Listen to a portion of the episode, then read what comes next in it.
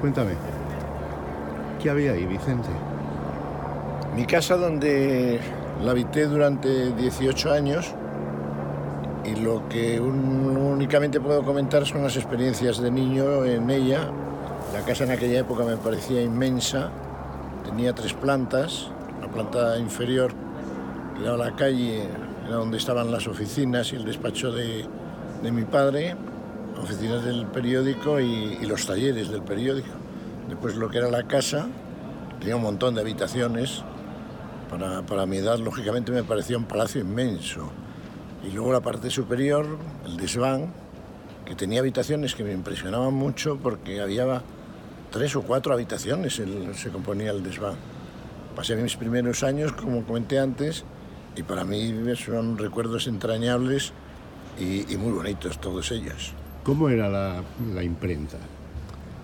La imprenta, creo recordar que tenía una zona donde estaban los cajistas, donde componían, como se componían antiguamente los periódicos, iban recogiendo letra a letra con unas cajitas pequeñas donde estaba la A, la B, la C, y entonces ellos lo iban a, componiendo en unas reglitas que yo llamaba, iban colocando las letras, y para mí, niño pequeño en aquella época, pues bueno, era entrar en un mundo impresionante. Y después en, otro lado, en otra habitación, una máquina inmensa, para mí inmensa, como es lógico, que después esa máquina o una parecida creo que está en la rotonda a la salida de Astorga por la carretera que va a la Bañez, que es donde está la bandera, la bandera española, y entre otras cosas que tiene esa rotonda está una, que no sé si es esa otra parecida que sacaron de, de esa imprenta o creo que si no es esa de la imprenta de Sierra. Y allí se componían con el papel, que iban colocando en, una, en esa máquina un montón de pliegos de, de papel que iban pasando uno a uno que la máquina les daba la vuelta y iba imprimiendo en cada vuelta. Era para mí un espectáculo y para cualquier niño pequeño.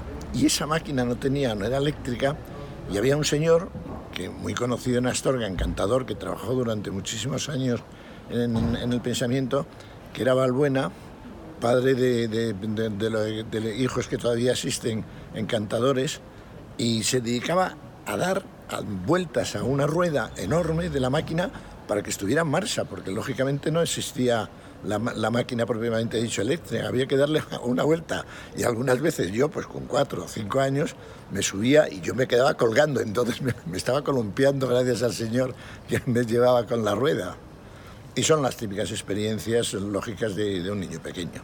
Cuentan las crónicas que alguno de tus familiares se ponía abrigo y sombrero para ir al cuarto de baño. Bueno, la, la, casa tenía ya los primeros síntomas de vejez.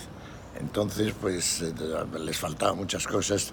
Eh, debería haber sido repuesto pues todo, tejados, no sé qué. Por razones lógicamente económicas, pues no se pudo hacer y se fue deteriorando poco a poco.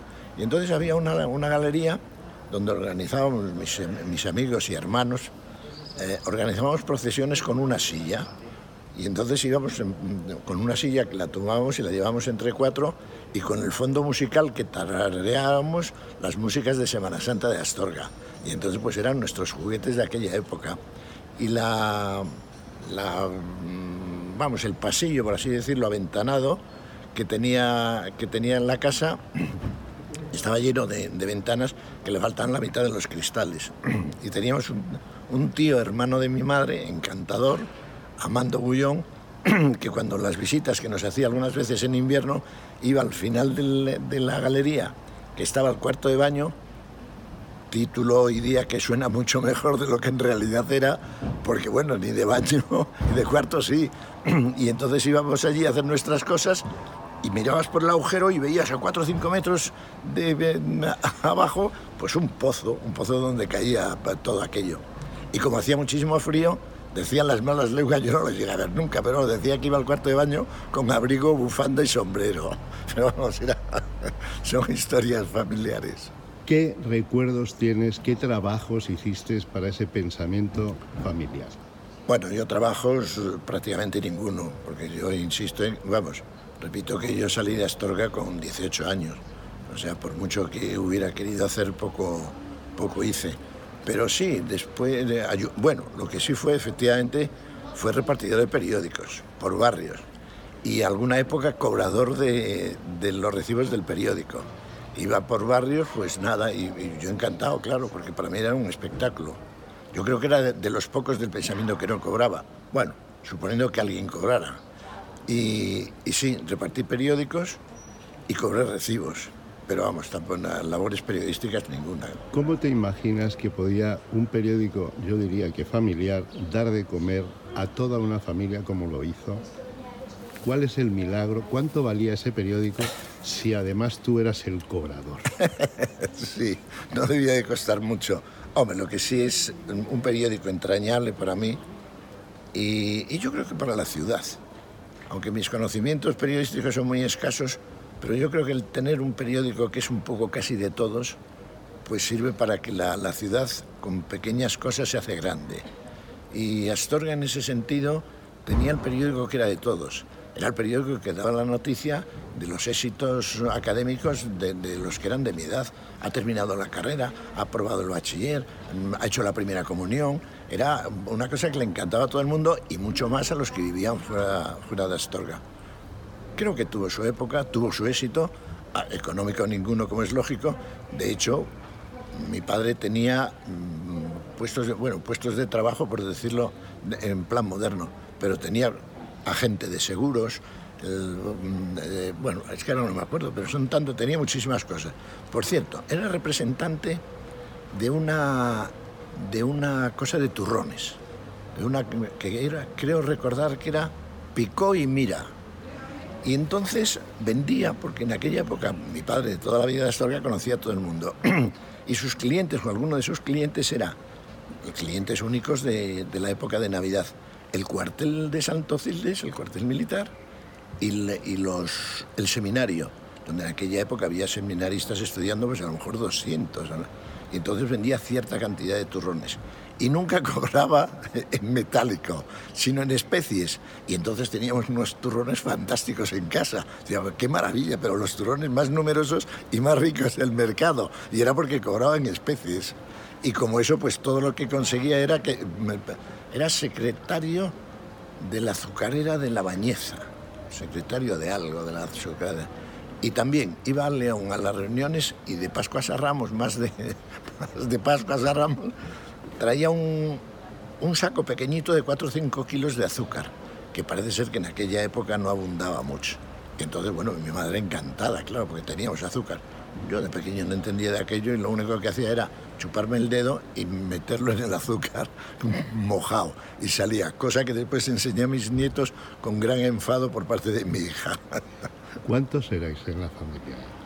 En la familia fuimos ocho, que yo conocí, porque creo que se murió uno, que se murió creo que con dos años, que además siempre fue la, la duda que tenía el mismo nombre que después me pusieron a mí. Y a mí me extrañaba porque yo pensaba que la muerte de un niño, pues, co- como es lógico, pues muy dolorosa para las familias, pero el repetir el nombre es una cosa que todavía me parece extraño. No, luego me dijeron que, que era muy corriente en la época. Y éramos ocho, ocho hermanos, y bueno, yo me lo pasé bomba porque era el pequeño. Todavía hoy día, aunque ya han fallecido algunos, cuando nos reunimos los hermanos y empezamos a hablar de lo divino y lo humano, me dicen, tú cállate que eres el pequeño. Ah, Yo les digo, yo ya no tan pequeño, pero me tengo que callar. ¿Cómo era la relación entre hermanos? ¿Cómo era la relación en la familia? ¿Cómo era tu padre? Bueno, para mí era un señor muy autoritario. Autoritario me refiero a que era mi padre. Y con tanto hijo, o daba voces o allí no se ponía orden ninguno. Lógicamente, para mí todos los recuerdos que tengo de mi padre y de mi madre son súper entrañables. Recuerdo que de las pocas veces que, que lo vi emocionado, porque cuando se murió su padre, yo era muy pequeño, ya tenía 6 o 7 años, entonces analizar los sentimientos de mi padre en aquella época sería absurdo porque yo no tenía ni idea de qué consistía eso. Pero cuando me marché de casa y me despedí en el portal, algo salió, o mamá dijo, o comenté yo, dice, es el último que se nos va, porque era el pequeño y unos por una razón y otras por otra se habían ido los, los siete anteriores. Y dice, y el pequeño se nos va. Y luego me comentaba mi madre que sus amigas le decían, pero no te da miedo, se va de piloto, se va de aviador por ahí, con lo peligroso que es eso. Afortunadamente he estado 40 años volando cruzando esos cielos por todo el mundo y nunca, nunca he tenido el más mínimo accidente. Incidentes, infinidad de ellos. Bueno, creo que alguien dijo que el volar son años de tedio salpicados por segundos de pánico. Pero bueno, es una frase y, no pasé de ahí. Y no he tenido, afortunadamente, en los 40 años, insisto, el más mínimo. Ahora, sustos muchos y, conocimientos fenomenales. Ahí conocí a mi mujer y me casé. Has citado muy de paso a tu abuelo, el fundador del pensamiento astorgano. Bueno, yo los conocimientos que tengo de mi abuelo lógicamente son muy pequeños, muy pequeños porque lo conocí con cuatro, cinco, seis años. Cuando se murió debía tener como mucho siete, no recuerdo ahora las fechas, pero siete años. Y lo que sí recuerdo es que había unas llaves, un llavero, con muchísimas llaves, y me parece que lo tenía mi abuelo o mi abuela. Y entonces ir a esa casa y coger el llavero, el llavero era todo uno. Iba con el llavero jugando, pero insisto que debía tener tres o cuatro años. Y entonces pues llegaba, les daba un par de besos y, nada más, no tengo más experiencia de él. Para mí era un señor mayor que, bueno, me daba besos y nada más. ¿Cómo era tu padre trabajando? ¿Viviste 18 años con él? ¿Cómo hacía el periódico? ¿Cuál era su dedicación? Eran las 24 horas del día. Él era su periódico y lo hacía todo. Cualquier cosa que hiciera, salía a la calle por algo y era para el periódico.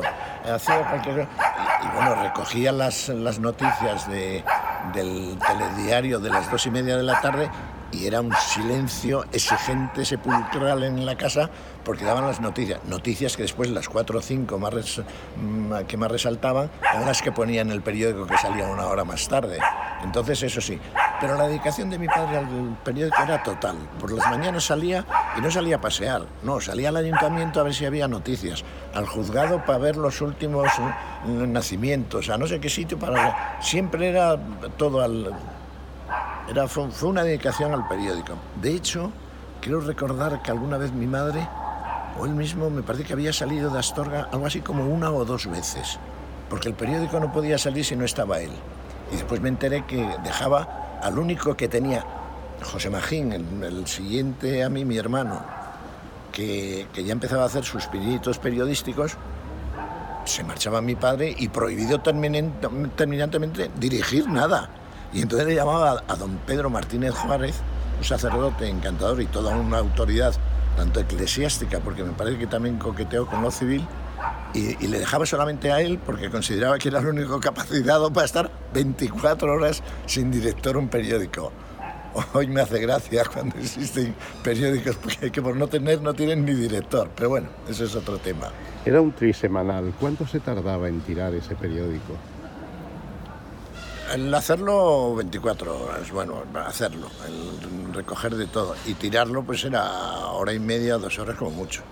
Porque eran 1.500, 2.000, 2.000 me parece que eran, 2.000 ejemplares, iban papel a papel, uno a uno. Entonces pasaban la máquina y otro cuando se leía terminaba de doblarlo. Y después otro pegaba unas cosas que era la dirección la dirección de los, de los suscriptores, pero que había que cortar, que la cortaban mis hermanas en casa antes, una a una. Y entonces con, un pegamento que creo recordar que era harina y agua y era engrudo. y entonces lo untaba y ¡pam! y salía. Y entonces, como eso sí, yo colaboré mucho en llevar montones de periódicos a correos. Ibas con un montón debajo de cada brazo, con las pegatinas esas que, que hacían mis hermanas, y lo llevaban para, para, mandar los periódicos a correos. ¿Hoy decir Revillo en Astorga es un santo y seña? Bueno, no un santo seña, pero sí un recuerdo cariñoso.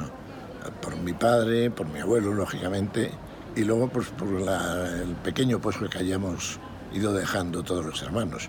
Somos muchos, o e, éramos muchos, ya falleció el primero Gonzalo, que fue el primero que dio las primeras alegrías profesionales, por decirlo de alguna forma, que, que ascendió a general, cosa que no pudo, que no puso presenciar mi padre porque ya había fallecido. Y hubiera sido para mi padre, su hijo general, buah. Y después Juan Mari, Juan Mari, tu padre, encantador. Ese, ah, bueno, ese es el único que le dejaba publicar lo que quisiera, yo creo que sin leerlo porque a José Magín, que empezó, como comentaba antes, sus pinitos periodísticos en el fútbol, siempre le decía, pero ¿qué pasa con el Astorga? Siempre tiene la culpa el árbitro cuando pierde. porque el José Magín, como buen nacionalista, había que defender a la Astorga. Ya por aquellas épocas los pobres no tenían muchos éxitos, pero bueno, eran cosas del fútbol.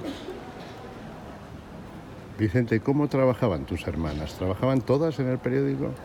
No, más que trabajar ayudaban. No había trabajo explícito para algo. Lo que sí había era en las pegatinas que había que poner en los periódicos, que ellas las recortaban en unos pliegos donde estaban la dirección de los suscriptores y las iban recortando. Y eso era después de la comida, al día del periódico, pues estaban media hora, iban poniendo montoncitos, la cabrera, no sé qué, no sé cuánto, y ya los iban pegando y los llevaba a correos. No era un trabajo para el periódico, era una ayuda, una de tantas.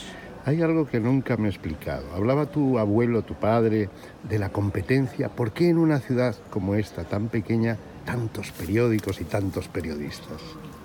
Pues eh, nunca lo entendí, insisto, porque a mí me tocó toda la historia del periódico de pequeño, entonces tampoco hacía cábalas. Pero sí recuerdo una cosa. Yo miraba con cierto respeto a un profesor, encantador, sacerdote, que era Fidalgo, Ernesto Fidalgo, que me daba clases. En aquella época los profesores del instituto te daban clases de todo lo mismo me daba de latín que de religión, que de no sé cuántos. Y yo siempre pensaba que como este era director del periódico contrario, entre comillas, pues a lo mejor me iba a tener ojeriza ya. Nunca tuve un profesor que se, que se dedicara más a que yo aprobara. Le costaba mucho trabajo porque yo fui muy mal estudiante. Y entonces, pero era un señor con un respeto un respeto hacia mí, el posible respeto que se puede tener a un chaval de, de 10 o 15 años, ¿no? porque me daba clases de bachiller. Y era encantador. Y después me enteré que sí, que efectivamente, que existían las pequeñas cosas entre los periódicos y una trifulca que hubo con las emparedadas y que el otro decía que había que tirar Santa Marta porque así se veía mejor la catedral. Pero bueno, esas eran cosas locales que a mí me alcanzaban de niño pequeño, o sea que no, no podía analizarla. ¿Cómo era la vida en Astorga en los primeros años, en tu niñez? ¿Cómo eran sus calles? ¿Cómo eran sus gentes? Hablamos de 1940, los 40, los... Sí, yo nací en los 40. Era una vida de, ciudad pequeña. Y cuando digo ciudad pequeña, lo digo con cierto orgullo porque todo el mundo era un pueblo. No, Astorga siempre fue una pequeña ciudad. No sé por qué, pero tenía cierto título que, se lo daba su personalidad, que se lo daba su gente, que se lo daba pues 50.000 cosas que no tenían otras. Después de mayor me que nos tienen, bueno, eso lo digo en bromas, cierta fobia en León porque dicen, esos son los elegantes, esos son los, los cultos, esos... Hubo una niña guapísima de aquí, que no digo su nombre, que un día digo, hombre, hace mucho que no vas por Astorga, y dice, es que últimamente hay mucha boina. Me encantó lo de la frase. Y mucha, mucha boina, pues te puedes imaginar a qué se refería. Pues que hay mucho... Pero después, hoy día, por ejemplo, tienes actos culturales, un día sí y otro no. O sea que eso dice mucho en favor de Astorga. De aquí es Leopoldo Panero, de aquí son los claro. Carlos Celada. Y luego encima para mí era encantador, porque Carlos Celada me tocó después, pero Leopoldo era de la familia. Recuerdo que un día ya siendo yo mayor, bueno mayor, con 16, 17 años, estaba en uno de los bares de Astorga, iba a tomar un vino con mis amigos y entré y estaba Leopoldo. Y me para y me dice, ¿tú quién eres? ¿El torero o el otro? Y digo, yo soy el otro, porque José Magín, mi hermano, el que me sigue, había hecho sus primeros pinitos en la tauromaquia. Y sí, mató un toro. Bueno, mató un toro. Asesinó a un toro en la plaza de toros de Astorga con Gerardo. Gerardo Gabela, que era su era y es, y era, pobre hombre, se murió, era nuestro amigo, uno de tantos amigas y el día de la corrida de toros bajaban en un taxi, que no sé quién les pagó, porque allí no había ni un duro para esas... Iban, bajaban en el taxi cantando que llueva, que llueva, la Virgen de la Cueva, a ver si así se suspendía la corrida, porque habían visto a los becerros que iban a tener y les parecían miuras, pero vamos, de seis años. ¿Te atreverías a decirme cómo es el Maragato, cómo es el Astorgano?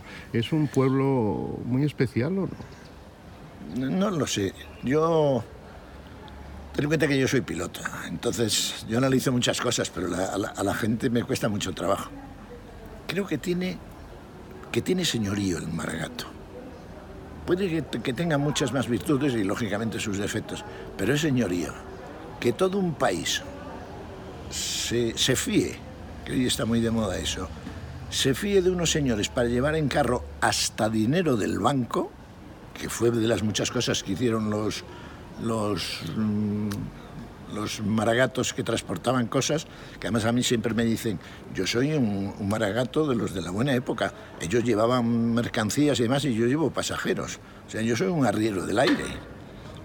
Sí, una vez le, me, me dedicó un libro, bueno, no a mí, se lo dedicó a mi mujer Esteban Carro y le dice Marinera del Aire y se lo dedicó a mi mujer. Recuerdo en una feria del libro en Madrid. Efectivamente, soy, mm, he sido, bueno, porque ya estoy jubilado, he sido arriero de, muchísima gente por todo el mundo. Y estuve luchando, pero nada, no pude porque, claro, yo era uno de tantos.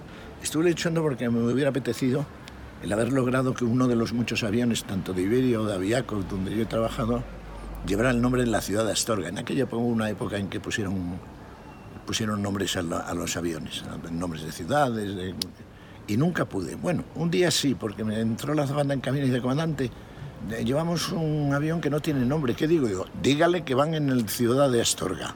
Pero fue solamente un vuelo, y nunca lo olvidaré, de Barcelona a Santiago de Compostela. Los pasajeros no sé si se enteraron, pero la azafata dijo que volábamos en el avión Ciudad de Astorga.